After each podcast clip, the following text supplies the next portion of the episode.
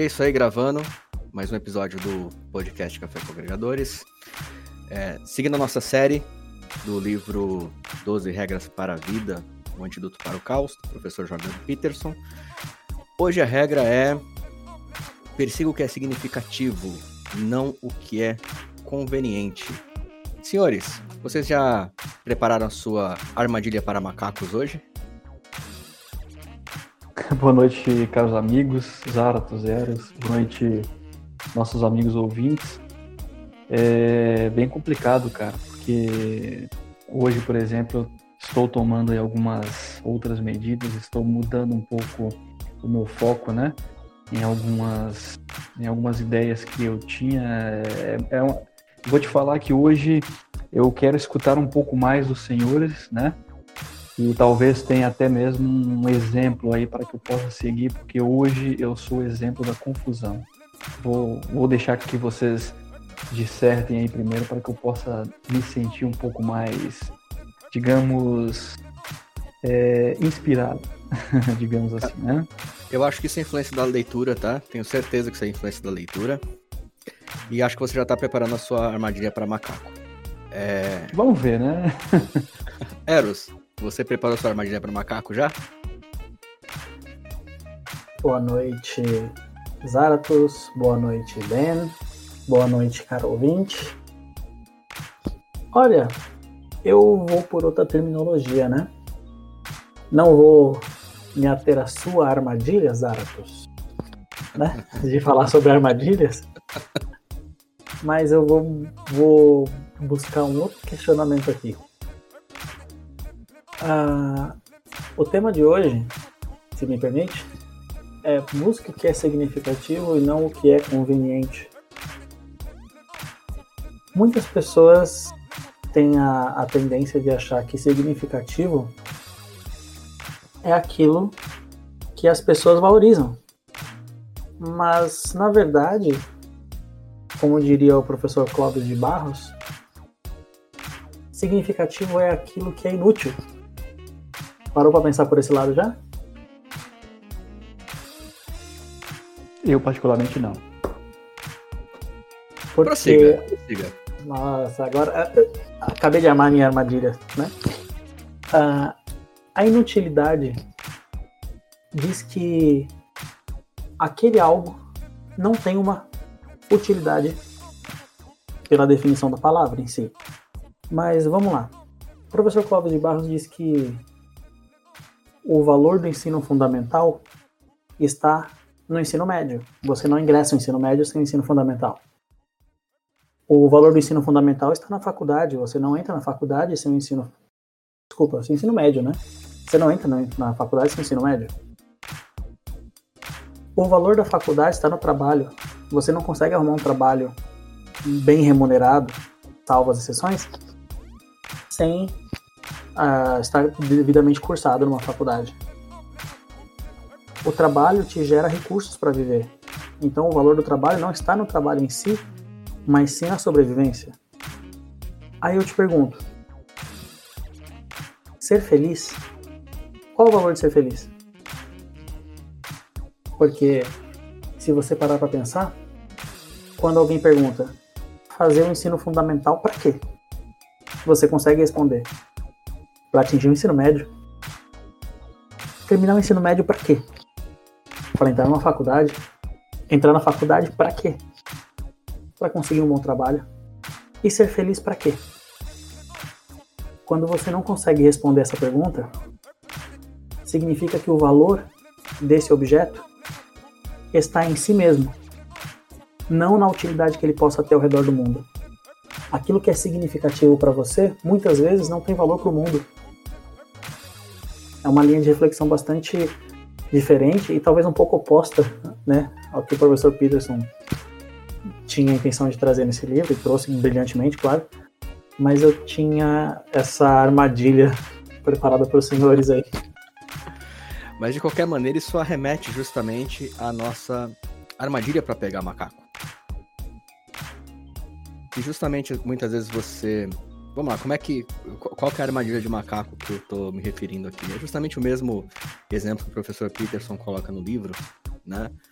no qual é, como que você cria uma armadilha para macaco? Você pega um, um jarro da qual a boca só consiga passar a mão dele.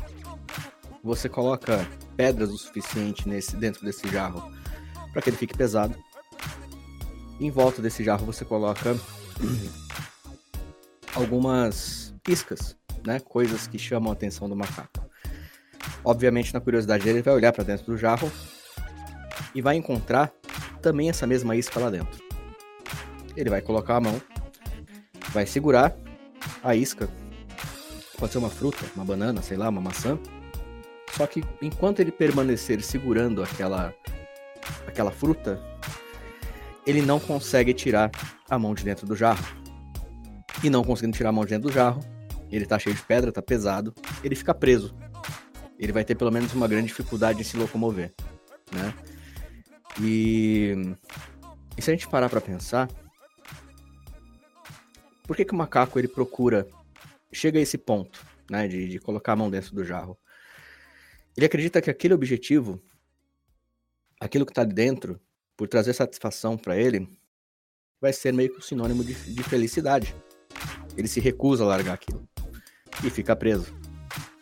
Né? Então você vê é, demasiadamente pessoas se prendendo a alguns objetivos que talvez que na verdade, né, não vão levar essa pessoa a verdadeira satisfação, a verdadeira felicidade, vai ser talvez um, simplesmente uma satisfação passageira.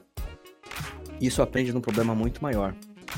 Então é essa mais ou menos a analogia que o professor Peterson faz e que justamente eu quis saber de vocês se vocês já prepararam a armadilha de macaco de vocês. Talvez não hoje, mas no passado. Eu já preparei a minha, mas acho que eu aprendi no meio do caminho e falei: não, não dá. Preciso largar essa maçãzinha aqui e tirar a mão desse jarro porque eu tenho muito mais floresta para para desbravar e muito mais galhos para pular, né? Então enquanto eu estiver preso com essa maçãzinha aqui, eu não vou conseguir sair. Perfeita observação, os é, e eras né, foram pontos bem colocados aí que nos faz questionar né, sobre nossa sobre nosso futuro, né? Porque todas as nossas ações é, no futuro elas serão baseadas no nosso passado, né? A nossa vida e a nossa condição de momento é baseada em um dia anterior, né? E infelizmente a nossa vida é curta, porque nós, à medida que os anos vão se passando, o nosso vigor vai diminuindo, né? a nossa força de vontade ela vai decaindo e faz com que a gente aceite viver é, uma vida, digamos, não, não, não vou dizer congelada, né? mas é, talvez sem tanto, sem tanto desbravamento, porque a gente já não tem mais tempo, não temos mais a paciência, né? Então é importante nós termos aí é, viver imaginando um futuro um pouco melhor do que nós, né, do que nós temos no nosso presente e tentar tomar as decisões certas, né?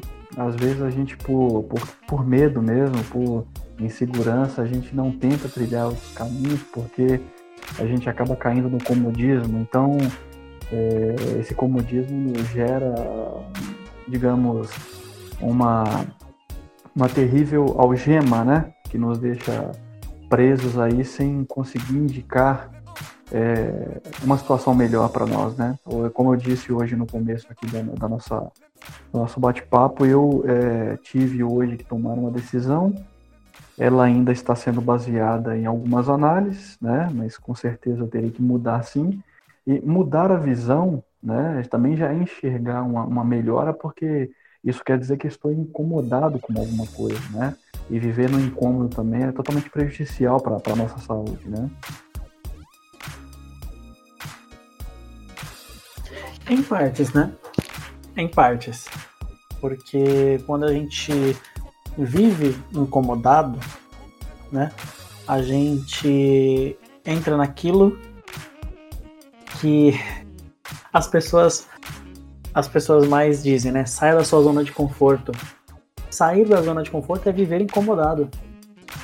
Então depende muito do que você considera como incômodo, né? Se é um, vamos chamar de incômodo positivo ou incômodo negativo. Qual a diferença? O incômodo positivo é aquele que te motiva a mudar. O incômodo negativo é aquele que só traz estresse de graça, né? Então vamos separar esse esse aspecto. Justamente. Justamente. E, e Pascal, né? Tem uma frase muito interessante que eu gostaria até de citar aqui. É, como você falou sobre a necessidade de uma mudança, né? E a vida é curta para você se manter travado. O Blaise Pascal, o pensador Blaise Pascal, disse o seguinte uma vez: Não me envergonho de mudar de opinião, porque não me envergonho de pensar. Né? Então, se você for pegar outros pensadores, por exemplo, é, Immanuel Kant, ele dizia: o sábio pode mudar de opinião, o idiota nunca. Esse tipo de frase me faz entender, né, que a gente deveria pensar. Não sei se vocês já assistiram, e se não assistiram, recomendo fortemente um seriado da, da nossa Netflix, que não, ainda não nos patrocina, mas quem sabe em breve, um seriado chamado Merli.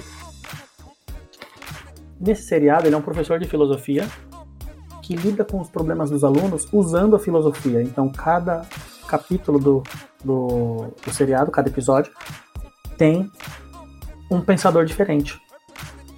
Né? E no primeiro episódio da primeira temporada, um aluno pergunta para ele: Professor, todos podem filosofar? Ele fica em silêncio, com aquela Sabe aquela pose do emoji de pensador? Com a mão no queixo? Parado, olhando para a turma, sem, sem emitir uma resposta sequer. E os alunos, os adolescentes, começam a cochichar entre si, falar, nossa, o professor esquisito, que é a primeira aula dele na escola. E aí ele disse: Eu fiquei em silêncio por dois motivos. Primeiro, para pensar na resposta da sua pergunta. E segundo, para mostrar para vocês que quando uma pessoa se põe a pensar, ela é mal vista pela sociedade. Ela é vista como louca, ela é vista como errada, como a esquisita. Então, Ben, ficam as boas notícias. Se pensar é fazer esquisitice, você está sendo bastante esquisito agora. Muito esquisito. Não, e, e, e, você tem outro ponto, mas conclua que eu vou, vou até dar mais uma margem para você continuar a sua ideia também. Mas só dizer, sinta-se tá sábio. Sinta-se sábio. Porque o sábio muda de opinião e o idiota não. De acordo não, com, com Emmanuel Kant. Não, com certeza. E sabe, Eros, é, que isso me dá até uma força para viver melhor, porque é, a, a, nossa vida, ela assim, é como os batimentos cardíacos, né? Altos e baixos o tempo inteiro, né? O tempo inteiro. Então, esses altos e baixos, podemos dizer que são momentos ali que nós estamos vivendo e pensando. Então, se você, por exemplo, pensa é, que aquela condição de momento ela não é favorável para você, cara, significa que você está vivendo. Você tem motivos para viver, você tem sonhos, né? Agora, viver, por exemplo, congelado nas ideias, é, é pedir para que o, o, tédio te encontre e você comece a perder, né, é, paulatinamente ali o desejo, né, por buscar é, uma condição um pouco melhor, buscar condições mais favoráveis. Nós sabemos aqui que todo tipo de, de, de plano, né, é, gera sim é, uma ansiedade, gera sim um certo medo, mas se a gente pensar com cautela, com certeza a gente, com certeza nós seremos bem sucedidos, né? E a gente já pensa também mais duas coisas, né, que vocês colocaram aí que foi bastante interessante. A questão do mudar de opinião, né, e ter essa capacidade. É, isso mostra o quanto que as pessoas que vivem falando que não, eu nunca mudei, o nossa, aquela pessoa nunca mudou. Alguma coisa tá errada, então, né? Se a pessoa Justamente. nunca mudou pra nada, alguma coisa tá errada. Justamente. E, e assim, quanto, quanto ao que é ao que é significativo, né? O, o, o Eros colocou aí uma, uma, uma, uma, posição bastante interessante que é da, da inutilidade. É, não está muito ligado ao tema e nem ao propósito do, do canal, mas isso me fez lembrar uma, uma citação do, do, do padre Fábio de Mello, dele declamando sobre amor verdadeiro. E ele fala que justamente o, o, o, amor verdadeiro está na inutilidade, porque é o fato de você querer estar com aquela pessoa e cuidar dela, ainda que ela não tenha utilidade nenhuma para você. Porque é fácil você amar algo que é útil, algo que te traz alguma sensação é, de, de benesse, né? Por assim dizer, algo que te, te retribui de alguma forma. Mas quando aquilo é inútil, quando aquilo é inútil, ainda assim você mantém o, o carinho, o amor por aquilo, é sinal que esse amor é verdadeiro, logo ele é significativo, né? E um outro ponto também que o Eros trouxe aí que eu achei bacana, sobre a questão da zona de conforto. É... E como a gente consegue ligar isso com o tema. Então, se algo é significativo para você, é, você nunca vai estar realmente na zona de conforto. Né? Tem até um conceito que eu conheci recentemente sobre, sobre zonas de conforto, né? Que é muito comum as pessoas falarem de, ah, você tem que sair da zona de conforto. E o conceito que foi apresentado, não lembro quem foi agora, se eu lembrar depois eu acredito, é... falava sobre ampliação da zona de conforto. Então você tem a sua zona de conforto, da qual você você está presente hoje, né, onde você se sente confortável em, em atuar, você tem uma zona de desconforto, que ela está um pouco a, além disso, e você tem a zona de pânico, que é onde você, se você for jogado ali, você não sabe como agir. Ele colocou dessa forma, né? E o ideal é que você sempre se direcione à zona de desconforto para se desenvolver e transformar ela na sua nova zona de conforto, criar uma nova zona de desconforto e uma nova zona de pânico e seguir sucessivamente. Eu acho que quando você encontra algo que é significativo para você e também temos que pensar aí no que nós consideramos significativo, porque assim como o Eros também colocou, algumas coisas não são realmente significativas embora elas tenham seu valor. Como, por exemplo, o exemplo que ele deu da escola, né, do ensino. Isso pode não ser significativo para a pessoa, mas talvez o objetivo da qual ela quer chegar é e ela precisa passar por aquilo, mesmo não sendo conveniente para ela, porque não é uma coisa que ela gostaria de fazer. Se é que vocês entendem a analogia. Mas, claro.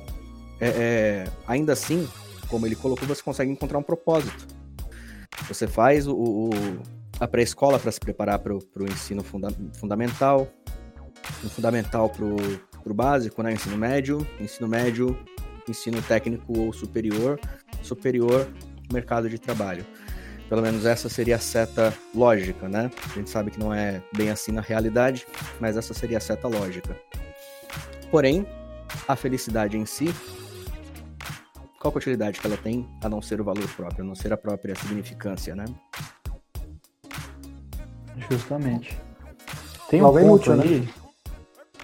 Tem um ponto aí para vocês, Eros e Zaratos, que na época me deixou um pouco, digamos, é, balançado, né?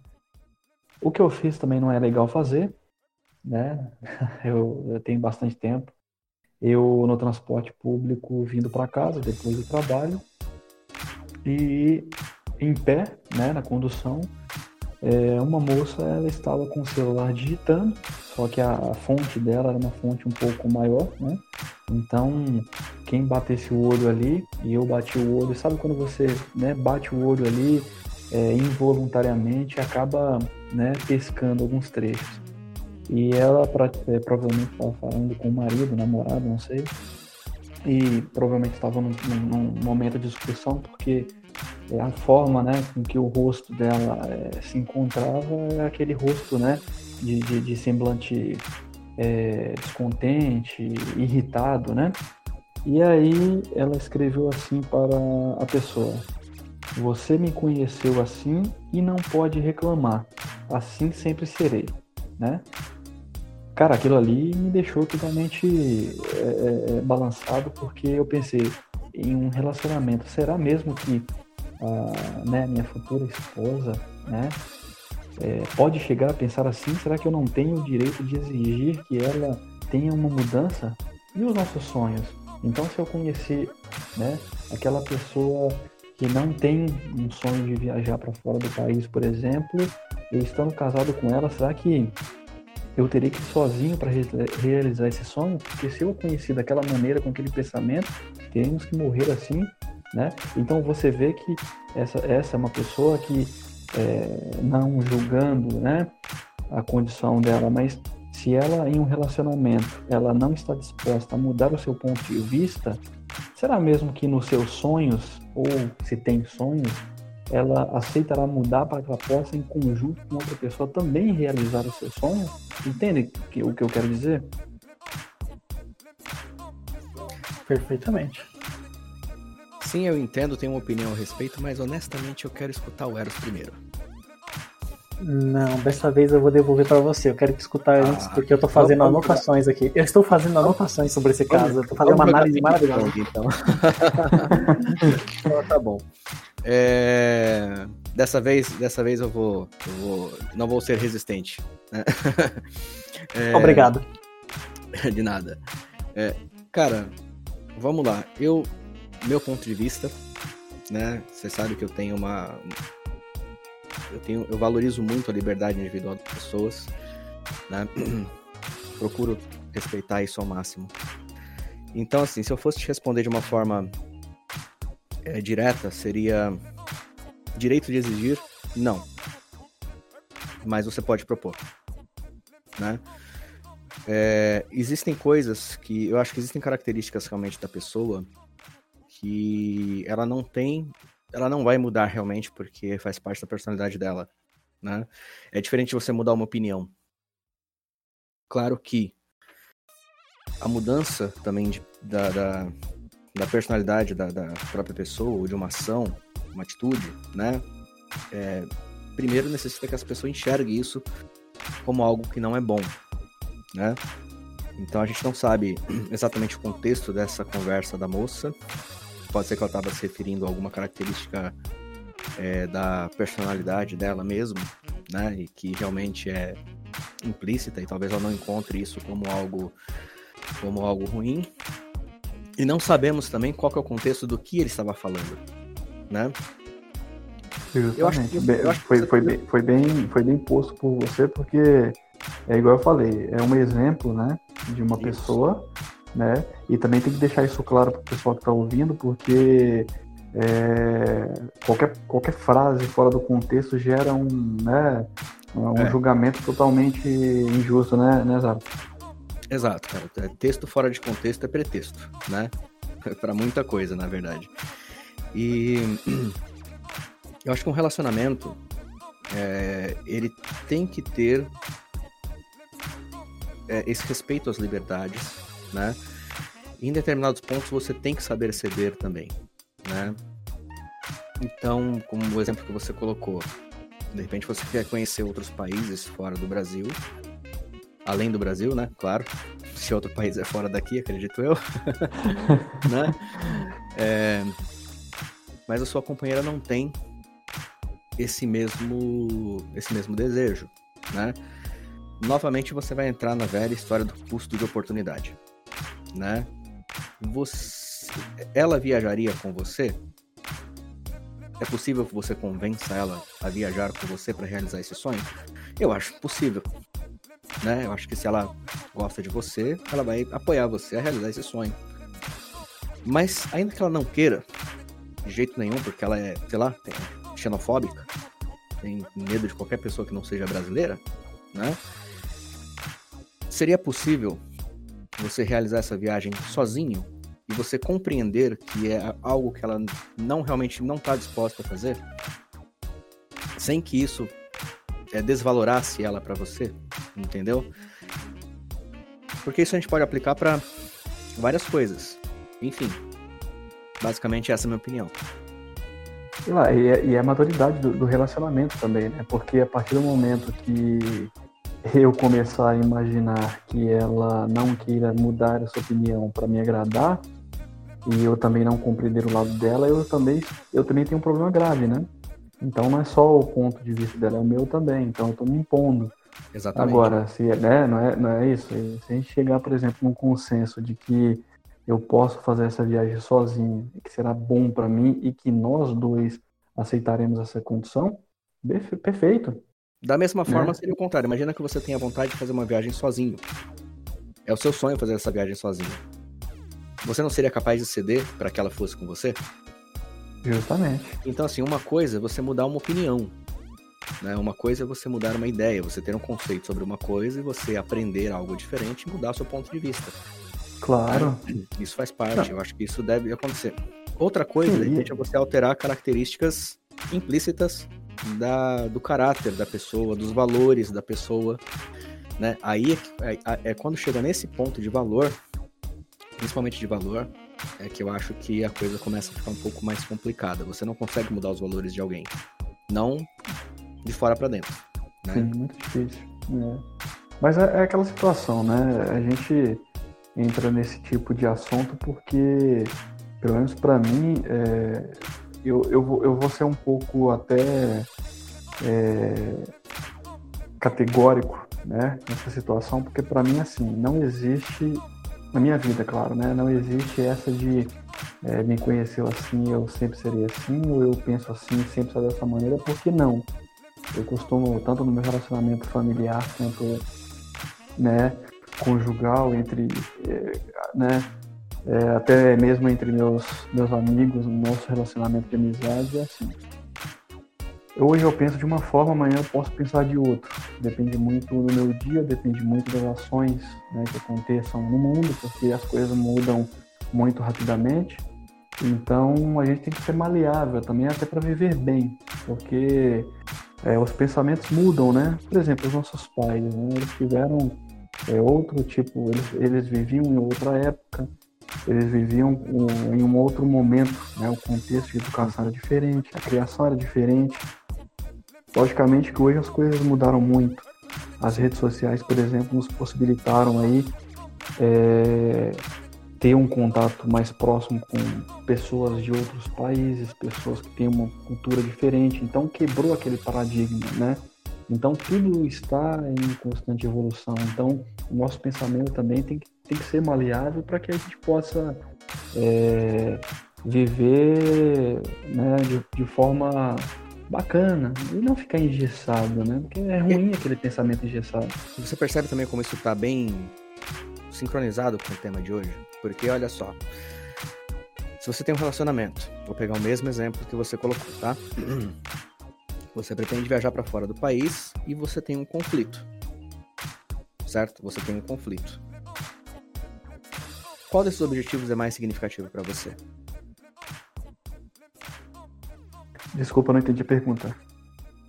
Você tem um relacionamento, você quer viajar para fora e você tem um uhum. conflito, certo?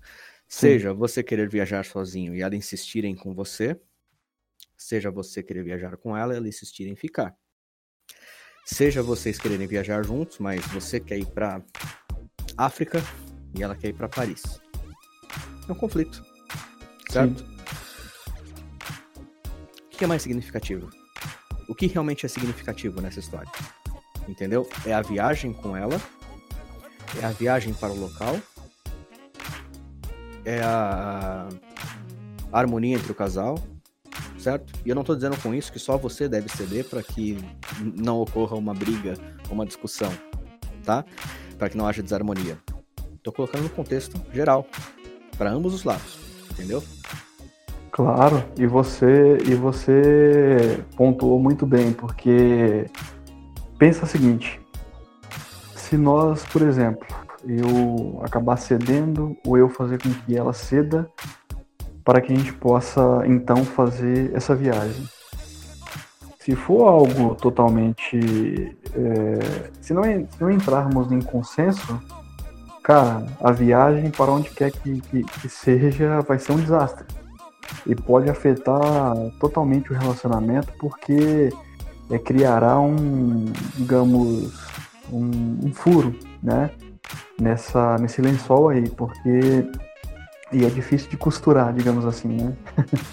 porque um relacionamento, ele, quando você casa, por exemplo, você não mais é uma pessoa só, né?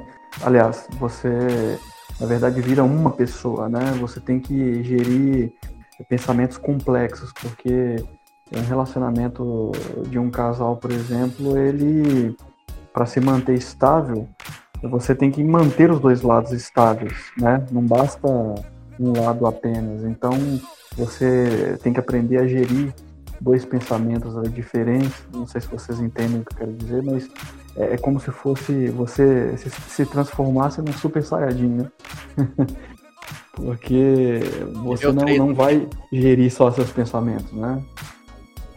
E abalar essa estrutura é pedir para começar a fracassar também. Né?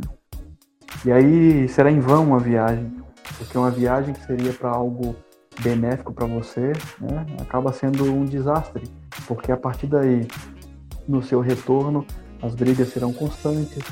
Você imaginará que a sua mulher ela é, ela quer que você ceda o tempo todo, mas ela não, não pode ceder, né? Um momento, um momento seu.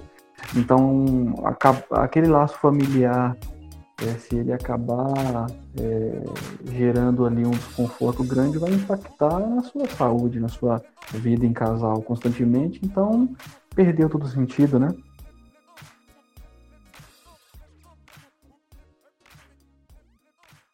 Cri, cri. Tô esperando o Eros agora, já, já Co falei. Corta, corta, corta essa parte aí. Acho que não vou cortar, não. Não, eu tô esperando aqui, eu tô, eu tô absorvendo muita coisa que vocês estão falando. então posso prosseguir? Eu vou rebuscar alguns assuntos aqui, tudo bem? Para os senhores? Claro. Eu vou fazer uma pescaria profunda aqui. Vamos voltar no caso daquela mulher que você estava coreando a mensagem dela, bem? Na brincadeira. Brincadeira. Foi, foi sem querer, hein? Foi, foi involuntário. Não, Cara, às vezes acontece muito. Né? É, telas, telas são convidativas, né? A gente Sim, vê uma tela acesa. A gente, a gente vê uma tela acesa, nosso olhar automaticamente se vira para essa tela. Se o seu celular acende ou não, se o celular de outra pessoa acende e você vê acendendo, automaticamente você vai olhar. Aquilo chama atenção, é normal. Enfim, a, a mulher disse. Você pode repetir, por gentileza, a mensagem que ela disse? Eu não vou Sim, mudar. Ela, sim, ela, é, eu sempre pensei assim. É, e não não mudarei. É algo assim, né? É exatamente as palavras eu não, não lembro, mas era mais ou menos assim. É só para eu pegar a linha de raciocínio correta. Uhum. Então, é, eu, eu, é, você me, você me conheceu assim, uhum. eu lembrei. Você me conheceu assim e eu sempre serei assim. Ok. As pessoas enxergam uh, as ações como ações. A gente tem que aprender a interpretar as ações como sintomas, tá? Por exemplo, no meio de uma briga, você escuta alguém falando assim: Eu sempre fui assim, você me conheceu assim, tem que me aceitar assim. Talvez essa pessoa está fazendo uma exigência de mudança que, mesmo que cabida, mesmo que cabível, né, é, não é o momento certo e nem o jeito certo de falar. Outra coisa, existe a hipótese de ela estar defendendo não o ponto de vista porque tudo aquilo que a gente acredita compõe a gente. Então, vamos supor, é, se você se identifica como cristão e eu começar a falar mal de Deus para você, muito provavelmente você não vai ouvir o que eu tenho a dizer. E se eu começar, a, e se eu começar a te atacar ou atacar aquilo que você acredita de modo direto, você vai entrar nesse mesmo modo defensivo, mesmo depois você parando para pensar que faz sentido o que eu estava dizendo. Não no caso de uma ofensa, mas você entendeu onde eu quero chegar. No claro, caso, eu antes de você continuar, ah. antes de você continuar, é, lembrando que os árbitros falou assim, é, eu até ratifiquei, né? É, o, o, as frases fora do contexto ali, a gente pode fazer, acabar fazendo um julgamento injusto, né? Porque o que você falou agora é muito perfeito, porque é, existe a questão da moral também, né? A moral também para você, e uma moral, que é a, a ética, digamos assim, que você cresceu tendo aquele tipo de, de, de moral, aquele tipo de ética, dificilmente alguém que seja antiético é, vai conseguir, né? Dificilmente vai conseguir mudar o seu pensamento, porque é, eu, eu também, por exemplo, peço uma mensagem dessa aí, mas eu também, por exemplo, igual você citou na questão da religião. Hoje, por exemplo, eu estava vendo um diálogo entre um, um judeu ortodoxo que ele citou a seguinte frase: é, O que acontecerá, né? na verdade, uma pergunta, né? O que acontecerá com os cristãos assim que o Messias vier? Aí ele bateu a mão na cabeça e disse: Ai deles. Aí eu pensei assim, mas poxa, aí como, né? Você entende, né? O que eu quero dizer, né?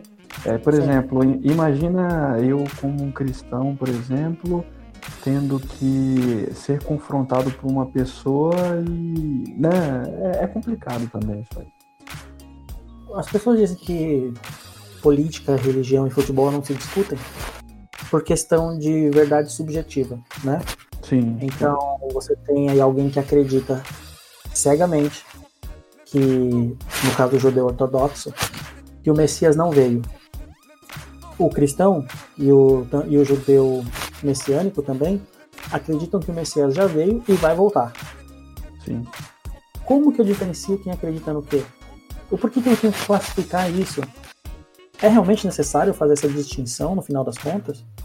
A questão é, se nós não nos respeitarmos como pessoas, que foi até os mandamentos que a Bíblia fala, se você for olhar assim, não trazendo isso para o lado religioso, mas sim para o lado político da coisa, os dez mandamentos se resumem em dois, né? A, Bíblia, a própria Bíblia diz isso. Ama teu Deus acima de todas as coisas e ama o seu próximo como a ti mesmo. Se você deixar de lado o preceito religioso, o ama o teu próximo como a ti mesmo já resume todos os outros mandamentos. Porque você não rouba quem você ama, você não se roubaria, você não se mataria, você não levantaria falso testemunho contra si mesmo, etc, etc, etc. Perfeitamente. Então, então eu acho assim, uh, fazendo uma comparação aos dois assuntos, a mulher estava na defensiva porque provavelmente, tá, é uma hipótese, algo que foi dito naquela discussão atacou alguma coisa que ela acredita, mesmo que ela não saiba que acredita. Então ela disse: sou assim, ponto final. Esse judeu fez a mesma coisa. Ele usou os, os próprios valores para enxergar a vida do outro. Você disse uma frase, eu vou, eu vou pedir desculpa de novo, porque eu já vou te contrariar outra vez. Você disse assim, alguma coisa do gênero. É, será que eu não posso exigir que a pessoa que esteja comigo mude depois de um tempo? A resposta para isso é bem curta. Não, você não pode exigir isso. Você pode esperar isso induzir isso, não no sentido manipulatório da coisa, mas assim, uh, cede um pouco e a outra pessoa tem que ceder por você também, né? Quem tem que ceder? O homem, a mulher? Se for um casal homossexual, não, não importa quem, mas o que eu estou dizendo é, quem tem que ceder? O par número um ou o par número dois? A resposta é os dois. Porque você uh, nasceu numa determinada cidade. Eu acredito que a sua noiva é em outra cidade, né? Sim, estados diferentes. Estados diferentes, cidades uhum. diferentes, culturas diferentes. Se muda de uma casa para outra na mesma rua, imagina de estado para estado. Justamente. A cultura de vocês deve ter sofrido muito choque em algum momento. Pelo tempo de relacionamento que vocês têm. Muitas, então, muitas. Você acha que ela não absorveu nada da sua cultura e você não absorveu nada da cultura dela? Com certeza sim, ambos os lados, né? Esse é o ponto. Então, as mudanças acontecem de maneira natural quando elas não agridem crenças. E uma crença pode ser mudada assim se você conseguir enxergar ela e ver que ela não está sendo produtiva, que ela está te fazendo mal, dá para mudar sim. Isso a, a terapia cognitivo comportamental cuida disso, justamente em mudança de crenças, crenças disfuncionais, é claro, né? não vai tentar converter você em qualquer outra coisa que você não queira ser. Mas aqui, só aquilo que te atrapalha vai ser retirado, certo? Uhum. Então, é, no caso dessa mulher e no caso da pessoa, foi uma defesa do ego, uma defesa do próprio eu, né? Porque se eu mexo naquilo que é minha que é minha base, eu me desestabilizo. E se eu me desestabilizo, eu vou dar um exemplo muito bobo. Uh, um, aquele grupo. Uh, o nome da banda é One Direction a banda One Direction ela se desmanchou. E o que acontece com os fãs? O fã é aquilo que se identifica com o trabalho de alguém. Né? Eu me vejo no trabalho dessa pessoa. Se esse trabalho se desfaz, aquilo que me identifica também se desfaz. É como se te literalmente estivesse me desfazendo. Entende? Para algumas pessoas, talvez os atos, Guns N' Roses, né? Para as menininhas adolescentes, se aquela banda BTS, aquela banda de K-pop se desfizer, vixe, muita gente vai sofrer. Muitas crianças, eu tenho uma sobrinha que é fanática por isso, então ela vai sofrer também. Então você entende que que você está mexendo com a base, com o fundamento de uma Sim. pessoa. Né? Sim, e eu tenho um exemplo. Eu tenho um exemplo bom aí. É, no meu primeiro emprego, eu iniciei no treinamento. Logicamente, você faz muitas amizades, né? E assim que estava, que estava terminando o treinamento, a instrutora chegou para a turma e disse o seguinte: Pessoal, nós trabalharemos numa empresa. Essa empresa ela presta serviço para um outro, então nós somos terceiros e aqui tudo muda muito rápido. Então o que eu digo para vocês é: não se apegue a nada, porque quando você se apega, você se apega em algo, né, a algo, é a tendência muito forte de você sofrer, porque as coisas mudarão, né, mudarão constantemente e a sua base vai estar formada.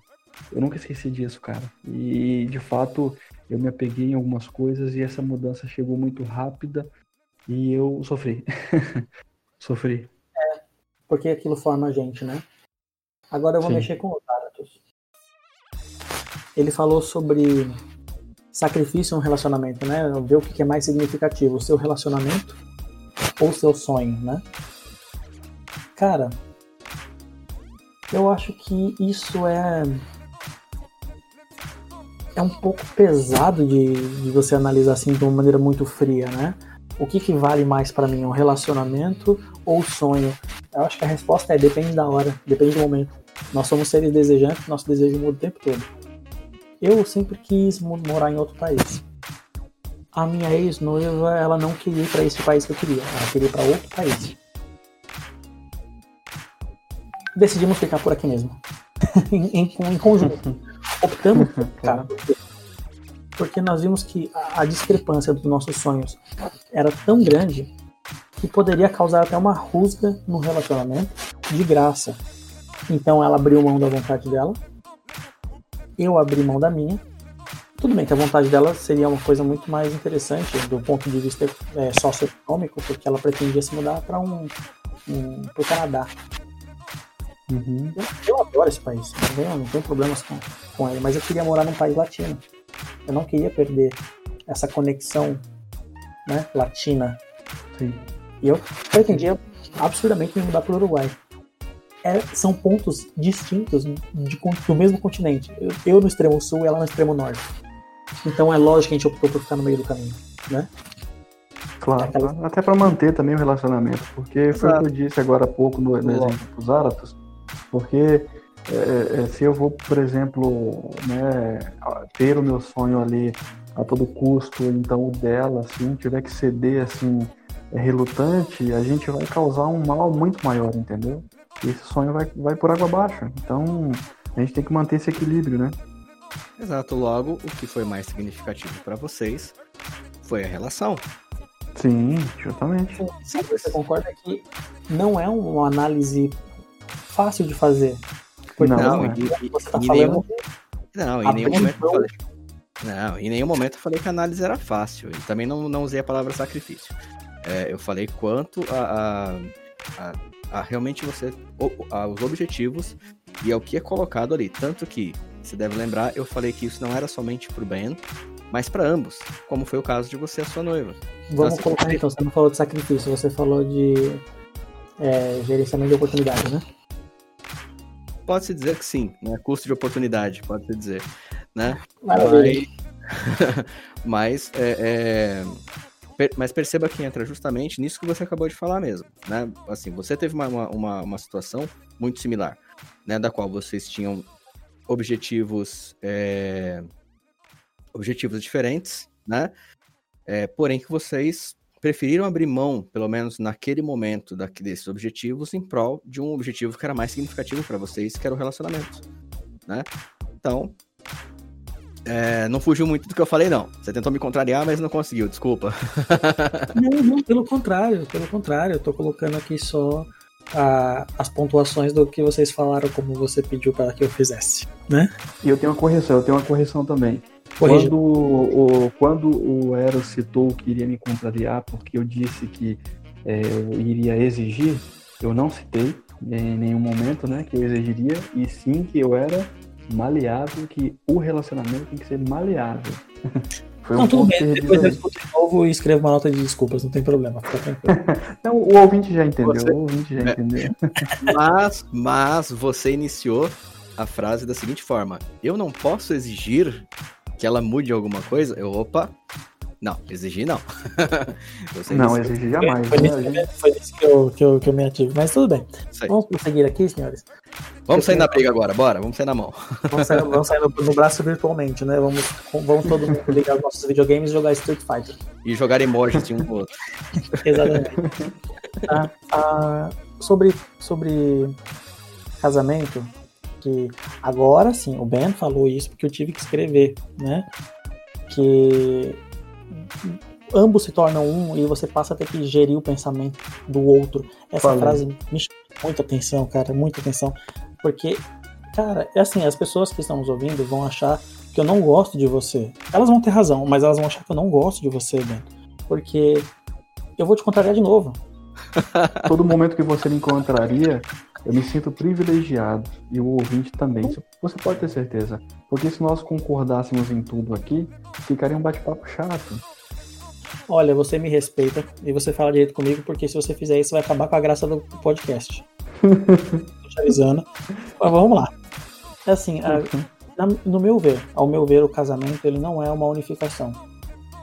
O casamento é um contrato. Onde você tem que gerenciar duas empresas com ramos e focos diferentes para andarem juntas. É mais ou menos isso. É um contrato de que você e eu, no caso a esposa e o marido, e vocês já entenderam, não vou me ater muito a gêneros para não prolongar o assunto, mas você, quando tem um cônjuge ali, você está tendo um contrato. A partir de agora nós vamos andar na mesma direção. Custe o que custar na alegria e na tristeza, na saúde e na doença, na riqueza na pobreza, por todos os dias de nossas vidas até que a morte nos separe. É isso que é o contrato. É andar junto. Quando você fala assim, ah, a Bíblia fala que o marido tem que ser um com a mulher. Ah, a Bíblia fala que Jesus era um com Deus, e Jesus não era casado com Deus, né? Ou seja, esse ser um significa ter o mesmo propósito, ter a mesma visão, estar afinado um com o outro, né? Seguir Sim, na mesma coisa. É mas é justamente aí... isso que eu quero dizer. Para de fazer. Sabe por quê? Tá Sabe por quê? Sabe por quê? Porque é o seguinte, a partir do momento que você tem um casamento, por exemplo, você já não pode pensar somente por si. Porque as finanças têm que entrar em conjunto. Você tem que pensar né, a, a, a criação dos seus filhos. É, por exemplo, você não pode é, dizer, ah, eu vou trocar o modelo da minha geladeira hoje. Mas você tem que conversar com ela. A gente tem que entrar num consenso. Eu concordo com você na questão do contrato. Eu digo quando você se torna um, porque o pensamento, querendo ou não, ele tem que ser um pensamento ajustado, né? É, não digo. Oi? Mas a gente já sabe que não vai. Aí é que mora o perigo. Porque assim, ó, não, tô, não, não vou colocar você como exemplo agora, eu te uso muito como exemplo. Eu vou usar qualquer casal, um casal genérico, como exemplo o casal casa achando que a partir daquele momento eles vão estar em perfeita sintonia de pensamento, porque no namoro era assim. Ah, vamos ao restaurante capitalista do palhaço? Vamos. Ah, vamos ao restaurante capitalista da coroa? Vamos. Eu não vou falar nomes, né? Vamos em tal lugar? Vamos. É... Quando você tem esse tipo de ajuste no relacionamento, no namoro, você entende que tá tudo bem, que tá tudo perfeito, que vai ser assim para sempre. Agora, quando você casa, não é que as coisas mudam, é que essas decisões triviais elas passam a ser um pouco mais sérias. E aí é na seriedade que você vê as diferenças, porque antes nada disso era sério. Decidir qual restaurante vai comer, que mesa vai sentar, qual filme vai ver, é trivial. Agora, qual conta a gente vai pagar primeiro? Que tipo de serviço que a gente vai adquirir para nossa casa? Vamos comprar, vamos alugar? Essas decisões que mexem com longo prazo, né? Isso é, é, é bastante fundamental. Então eu vou prometer, vou tentar te usar menos como exemplo, bem, porque vai parecer que é um ataque pessoal. Não, fica à vontade. Eu digo, eu disse para você que me sinto privilegiado. Pode ter certeza. Pode ter Muito certeza. obrigado. Muito obrigado, senhor. Muito obrigado. É, agora, agora é, indo um pouco mais, a gente, a gente é, é, falou bastante sobre relacionamentos, né? É, vamos colocar esse, esse ponto de vista agora um pouco para o trabalho, para a gente, né? Com certeza tem vários ouvintes aí que vão pensar aí nesse ponto voltado para o mercado de trabalho. Enfim, o que, que a gente pode colocar para o pessoal aí? Quem começa? Olha, eu queria só concluir o que eu estava. Minha, minha linha de raciocínio, mas dá para mudar para o trabalho também, né? Porque uhum. relacionamento conjugal e relacionamento profissional são relacionamentos, é o que tem em comum, né? Claro. Ah, eu ia falar sobre uma coisa que você falou, no sentido de cônjuge, mas eu vou levar para o trabalho, né? Quando a gente tem que sempre ceder, né? Que na verdade quem falou isso foi o Zaratos, sobre sempre ceder, né? E o cônjuge vai acabar ficando acostumado com isso e vai querer exigir que a gente mude e eles não, né? Vamos colocar isso pro chefe, então? Ou pro colega de trabalho que é, que é tóxico, como a gente falou no, no episódio número 2, né? Episódio número 2, eu acho, não lembro. Enfim, a gente tem uh, dentro da psicologia experimental, né, ou comportamental, esse lance do reforço. Se uma pessoa te trata de um determinado jeito e obtém o que quer, ela descobre que ela vai ter que tratar você daquele jeito para obter o que ela quer. Então, se você não permite, você para de ser maltratado, né? Esse é um ponto. E dentro da psicologia experimental, a gente ainda tem um ponto que o próprio Jordan Peterson aborda, que é o adiamento da gratificação. Isso pode ser bom, isso pode ser ruim, depende da pessoa, né? Por exemplo, vamos dar um exemplo de adiamento da gratificação. O salário. Você primeiro trabalha, depois recebe, certo? E você trabalha esperando receber esse salário. Quando você trabalha pelo salário e o salário não vem, você se frustra. E essa frustração se torna em tristeza, raiva, depende de como você interpretar o fato. Ok? Isso pode ser uma coisa boa e pode ser uma coisa ruim se você falar de planos. Por exemplo, eu vou adiar a minha gratificação, vou trabalhar duro agora para daqui 10 anos eu ter 100 mil reais na conta. Você sabe que durante 10 anos você não vai aproveitar nada na sua vida. Em algum momento você vai desejar fazer alguma coisa que não seja esse trabalho. E aí, temos que ver se esse adiamento da gratificação ele está sendo válido ou não. Isso também serve para qualquer área da sua vida. É o famoso trabalho agora para ganhar depois. Eu ia falar isso agora, referente a concurso público. É, nós temos aí muitos ouvintes, com certeza, pelo menos um estuda para concurso público, e o concurso público é assim: você primeiro sofre muito, né? Você se priva para depois você conquistar algo. Sim, sim. O, o concurso público é um bom exemplo. Uh, o flerte é um exemplo disso também. Você abre mão de algumas coisas que você quer fazer para agradar a pessoa. Se você for parar para pensar, o relacionamento profissional é isso, você agrada o seu chefe em troca de um cargo. Isso, às vezes inconscientemente, tá? Não tô dizendo de. Não tô dizendo de, de, de modo planejado, não tô falando de puxa-saquismo, estou falando de você fazer uhum. alguma coisa a mais, você fazer o extra mile, né? De fazer aquela milha extra, né? Fazer um pouquinho além para poder mostrar seu valor. Por exemplo, seu chefe pede um relatório de um jeito determinado, você entrega aquilo e mais um pouco. Ele gosta do seu trabalho e você vira, ele faz uma vitrine para você. Pronto. Isso, isso é um, uma, uma coisa. Você está esperando um reconhecimento. Você está trabalhando um pouquinho a mais do que devia para conseguir um pouquinho mais do que você quer. E talvez, se isso não vier, meu amigo, vai dar ruim, como diz o outro, né? Vai dar ruim. Muito ruim. Zaratus, o que, que o senhor tem a dizer sobre mercado de trabalho? Cara, eu acho que o, o Eros falou praticamente tudo, né? É, eu queria dar um exemplo um pouco mais genérico, mas acho que vai explanar bem. Né? Usain Bolt, considerado o cara mais rápido do, do mundo, né? Recordista, medalhista e outros istas por aí. É, pergunto para você, quanto tempo esse cara correu sem ganhar um real? Ou melhor, um dólar, né? Sem absolutamente nada, só porque ele queria correr, queria ser um velocista. Hoje é simplesmente o maior nome do, do né? É simplesmente considerado o cara mais veloz do mundo.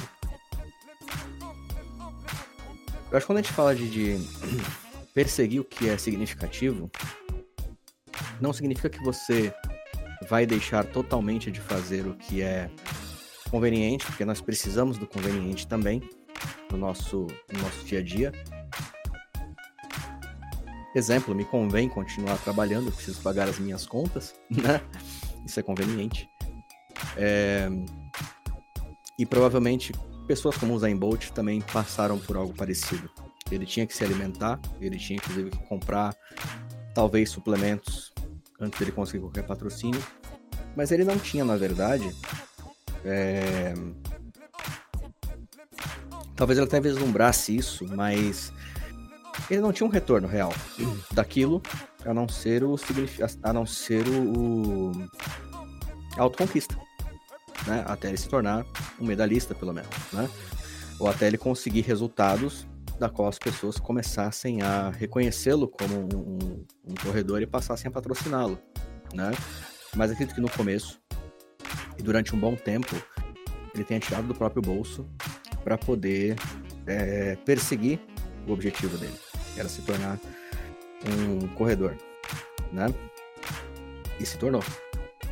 Acho que no mercado de trabalho a gente segue, pode seguir mais ou menos a mesma a mesma a mesma analogia, tá? Claro que a gente sabe que no caso do mercado de trabalho, muitas vezes você é obrigado a fazer algo que você não gosta, né?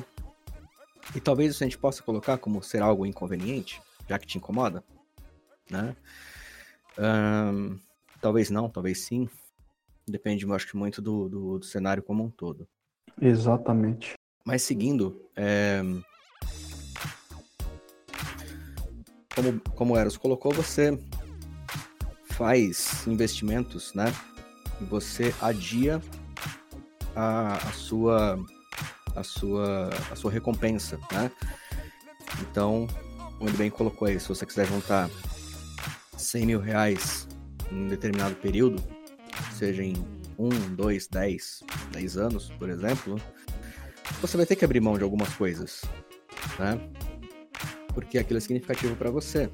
Se você vai prestar um concurso público, você vai é, abrir mão de tempo, abrir mão de provavelmente muitas. É, muitos prazeres, né? Muitos prazeres que você vai ter que deixar de, de e usufruir para poder estudar, se dedicar ao estudo.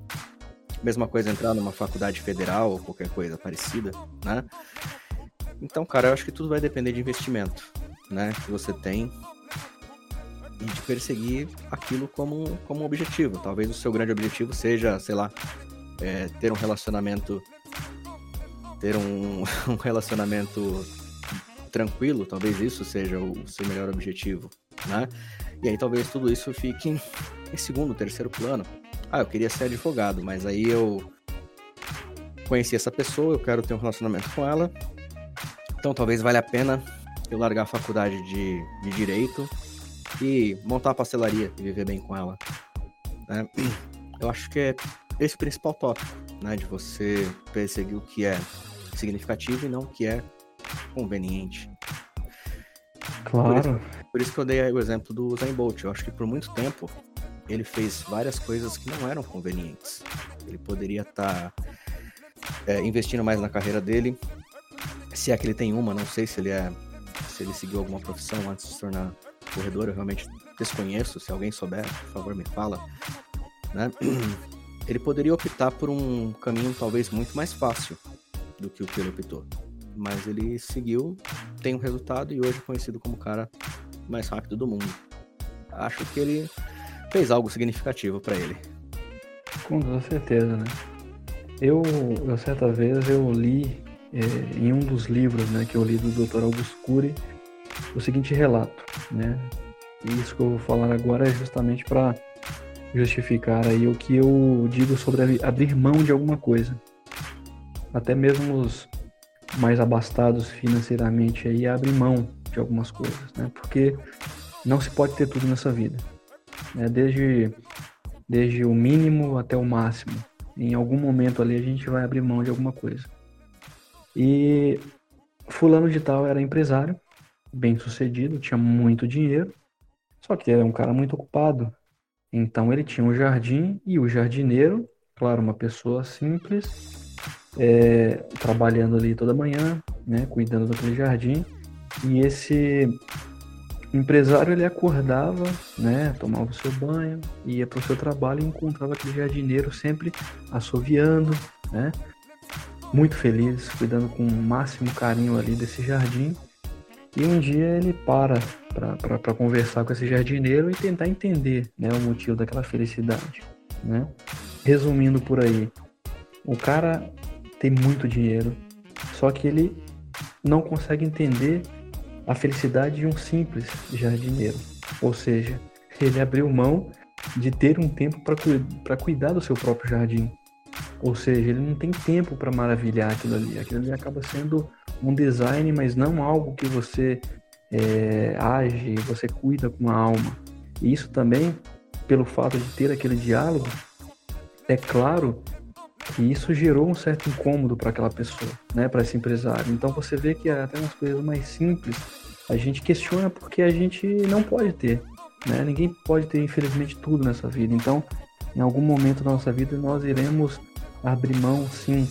E como você citou o exemplo, né, do Zayn Bolt, é, todos nós para termos é, alguma conquista, né, futura, nós teremos que abrir mão agora. E o livro cita, né, do, do Jordan Peterson sobre abrir mão mesmo de algumas coisas agora, quanto à alimentação, entre outras, para que no futuro a gente possa ser beneficiado. É, por exemplo, se eu não quero ter ali uma, uma é, digamos, um problema com a, né, com a qual o nome? É, diabetes, por exemplo. Então é agora que é a hora de eu tentar ir, né, maneirar na, na, na alimentação. Então tudo tem uma, uma consequência, não tem jeito. E você também me fez lembrar uma outra coisa, cara. Assim, muitas vezes as pessoas têm na cabeça que fazer algo significativo é fazer algo grande, né? E talvez até a minha comparação que fiz com o Zayn Bolt, né, faz, faz parecer isso, né? É, mas não, não necessariamente, como você bem colocou aí, o cara pode ser muito feliz sendo um jardineiro, né? É claro que eu acho que ele só tem que se questionar se ele é um jardineiro porque ele realmente gosta de ser um jardineiro ou se porque ele tá ali porque é a zona de conforto dele. Justamente, até porque, até porque esse diálogo aí, assim, deixa entender o lado do, do, do, do, do empresário, né? Exato. Né? É, e assim, é, eu, eu, até quero reiterar isso porque você vê muitas pessoas, é, é jovens principalmente, né? olhando para os novos grandes nomes da indústria, como Mark Zuckerberg, né? E pessoas ali da, da, da mesma da mesma categoria dele, né? E ela fala, ah, mas o Mark Zuckerberg, ele não ele não é, ele não concluiu a faculdade, por exemplo, né? Então, por que que eu vou por que que eu vou concluir a faculdade?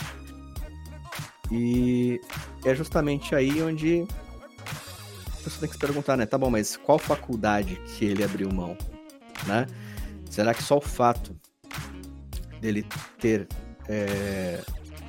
Será que ele saiu da faculdade por uma questão de de que foi o melhor para ele ou qualquer pessoa que sair da faculdade consegue continuar o, consegue ter o mesmo sucesso que ele.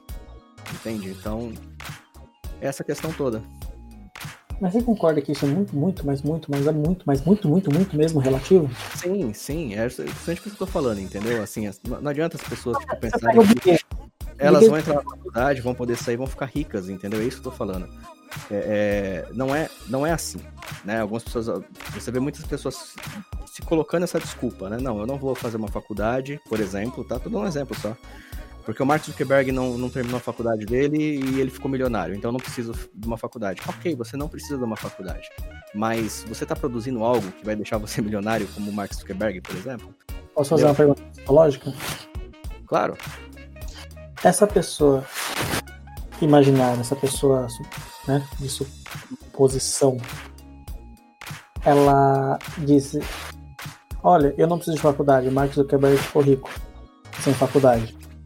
Aí eu pergunto, ela está buscando um viés de confirmação para a ação dela, ou seja, para não ser socialmente criticada por uma decisão que ela está tomando, que sabe que as pessoas vão criticar? Ou ela simplesmente acredita de fato que vai ficar rica, sabe? Eu Sim. acho que tá mais pra, acho que tá mais para ela tentar obter um, uma validação para sua ação que é socialmente inaceita, uhum. entende? Do que realmente acredita que vai ficar rica sem a faculdade. Acho que no fundo ela pensa, não vou ficar rico, mas não quero fazer. Exato, foi até o Mário Cortella que ele fez uma comparação exatamente com, com o Mark Zuckerberg e sobre essa situação de você, do, do, do, aluno que quer sair da faculdade, né? E a desculpa que ele dá é, ah, mas o Mark Zuckerberg saiu da faculdade e ficou rico. Então o pai pergunta para ele, tá, qual faculdade que o, que o Mark Zuckerberg frequentou? Acho que foi Oxford, né? Ele frequentou, não lembro agora. É, suponhamos que seja Oxford, né? Ah, Oxford. Então tudo bem. Depois que você entrar em Oxford, você pode sair da faculdade, né? É, eu, eu, acho que é uma situação muito assim, sabe, cara? É, é, muitas pessoas, como você falou, acho que procuram na verdade esse viés de confirmação, né? E elas acham que fazer algo significativo é fazer algo necessariamente grande, né?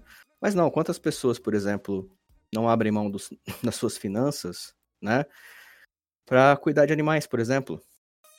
O que a gente mais tem aqui no Brasil é abrigo de animal precisando de dinheiro. Porque essas pessoas optaram em cuidar de animais. Saca? E muitas delas são extremamente felizes fazendo isso. Pra, é, é aquilo que gera significado para elas. É acordar de manhã e cuidar dos bichos, velho. Isso eu acho incrível, saca? É sério mesmo. Então, é, é, não é a é, significância não está relacionada diretamente à grandiosidade. Eu estou tentando me retratar um pouquinho porque eu falei sobre o, sobre o, o Zen Bolt, né? Então, às vezes as pessoas podem pensar que eu estou ligando significância a, a, algo grandioso, entendeu? Ah, então eu vou, eu vou complementar seu exemplo da seguinte maneira. Eu sempre trabalhei no ramo do TI e um dia eu olhei para mim e pensei: eu estou trabalhando. Olha, olha o pensamento, cara eu estou trabalhando e gerando riqueza para uma pessoa que eu não conheço, enquanto o meu esforço está sendo mal recompensado. Eu preciso fazer alguma coisa que signifique para mim e que eu faça valer para os outros. Foi aí que eu entrei na psicologia. Entende? Foi a minha, a, a minha forma que eu encontrei de contribuir com algo que eu gosto para a sociedade, ou seja, não estou fazendo ninguém rico, pelo contrário, estou ajudando as pessoas a se levantarem. Tudo e bem. talvez não te torne rico também. Não, né? eu, por incrível que pareça, eu não estou preocupado com isso. Eu quero somente ter condições de sobreviver. Fazer isso e sobreviver. O resto, meu amigo, eu vou estar feliz porque eu vou ver pessoas voltando a sorrir. E, cara, isso não tem preço. Então eu posso confirmar esse viés para você. Agora eu te pergunto uma coisa para a gente poder dar por encerrado o nosso encontro de hoje. Eu quero fazer uma pergunta para o Ben e para você, Zaratos. Será que a gente aprendeu hoje que a gente aprendeu hoje que o que é significativo, além de particular, né, e além de grandioso para nós mesmos, é o mais importante para que a gente consiga gerenciar uma vida sem caos? Começa, Zaratus. Cara, eu acho que pelo menos tivemos tivemos bons exemplos, né? Claro que é um conceito que pode ser um pouco difícil da gente consolidar na nossa psique, né? De significativo é aquilo que traz um benefício real, é, não só para mim, mas para as pessoas, ou através de mim, né? Embora, né, ainda que seja um objetivo um tanto egoísta, por assim dizer, é, que não faça tão bem para as pessoas, também pode ser significativo, né? De certa forma.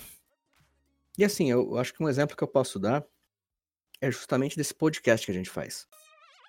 Porque ele tem um significado pra gente, ele tem uma importância pra gente. Ninguém tá ganhando nada. Ninguém aqui é patrocinado, ninguém aqui tá recebendo jabá para poder vir aqui gravar, mas é, estamos desprendendo do nosso tempo, estamos desprendendo da nossa é, disponibilidade para poder ter esse bate-papo. E se, cara, se isso estiver sendo construtivo e seja para uma única pessoa, tá ótimo. Todo esse trabalho valeu. Todo esse, essa, esse investimento valeu. A gente não tira absolutamente nada daqui, né? É, usamos os equipamentos que a gente tem para tentar é, trazer esse, esse momento não só de descontração e de debate nosso, mas que as outras pessoas possam, talvez, refletir, ainda que sejam nas bobagens que a gente fala, e tem todo o direito de discordar também. Né? Então, se isso está ajudando alguém, o mínimo que seja, que seja para ela discordar, para mim, já o objetivo está alcançado. Enfim.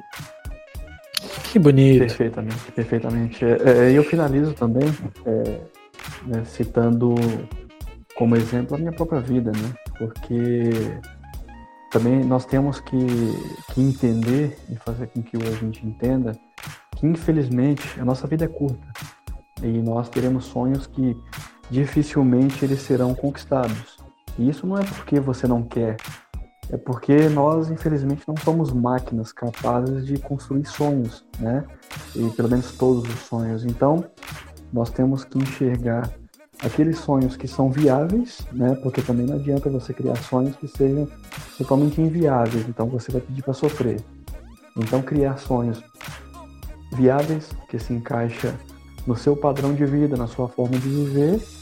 E né, esse bate-papo ele foi importante para que não só o ouvinte possa perceber que existem pessoas que pensam, né, que estão pensando é, nas condições é, né, deles próprios e, e, nossas, né?